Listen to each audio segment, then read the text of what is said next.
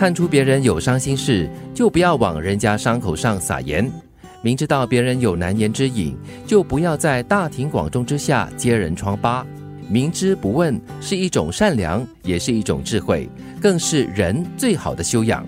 嗯，我喜欢这个提醒。有的时候我们会在不经意的时候呢，多问两句，你以为那是关心，但有的时候却恰恰在这个伤口上撒了一大把的盐巴。对你问的时候那种语气啊，或者是眼光哈，就是往往会给人家在伤口上撒了盐，会更加的痛的。嗯，再不然的话，选场合吧。有些问题可能不便在众目睽睽，或者是有他人在旁的情况之下问。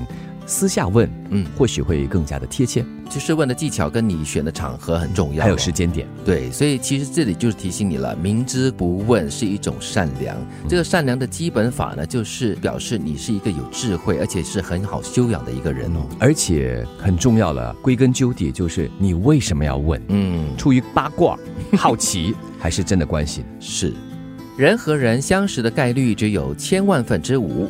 相知的概率只有十亿分之八，所以前世不欠，今生不见；今生相见，必有亏欠。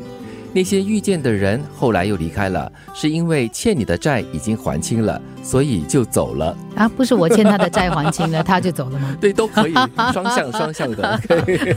我觉得这样的分析一个还蛮有趣的，而且蛮让人安慰的。对对对，所以这就是你相遇的人哈，不管是你们在相识的过程中有没有发生过一些摩擦啦，或者是一些争吵啊之类的，但是那也毕竟是一种缘分呢。真的，所以人家常讲啊，夫妻是相欠债啊，真的真的真的。前面的那些数字，什么千万分之五啦，呃，十亿分之八呀，感觉上真的是很难得哎。对呀，既然已经相识或者是已经相知的话，嗯，真要好好的珍惜或把握。你真的是人海茫茫嘞，你看全球多少亿人口哈，你就为什么会跟这个人特别的相遇，而且还相知相识，或者甚至相爱，这真的是一种很难得的缘分。即便两人的关系不能。能升华，萍水相逢，我觉得也要好好的善待对方。嗯嗯，其实有时候可能你跟这个人相处发生了一些摩擦或者是矛盾，你只要这样子想啊，就是你跟他的相识，哎，怎么说都是一种缘分，哎，你的心可能就会比较释怀一些了。遇到喜欢的你就唱世上的人的那样多，遇到不喜欢的你就唱世上的猴子那样多。遇到你这只猴子，猴子也可爱的哦。是。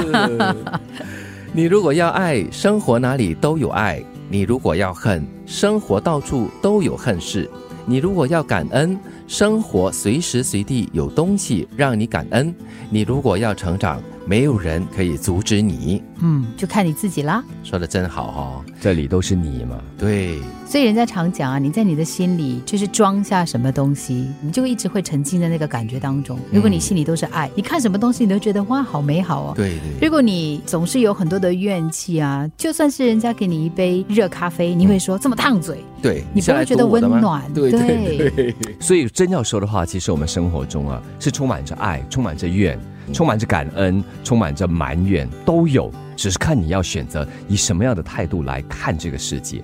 看出别人有伤心事，就不要往人家伤口上撒盐；明知道别人有难言之隐，就不要在大庭广众下揭人疮疤。明知不问是一种善良，也是一种智慧，更是人最好的修养。人和人相识的概率只有千万分之五，相知的概率只有十亿分之八。所以前世不欠，今生不见；今生相见，必有亏欠。那些遇见的人后来又离开了，是因为欠你的债已经还清了，所以就走了。你如果要爱，生活哪里都有爱；你如果要恨，生活到处都有恨事；你如果要感恩，生活随时随地有东西让你感恩；你如果要成长，没有人可以阻止你。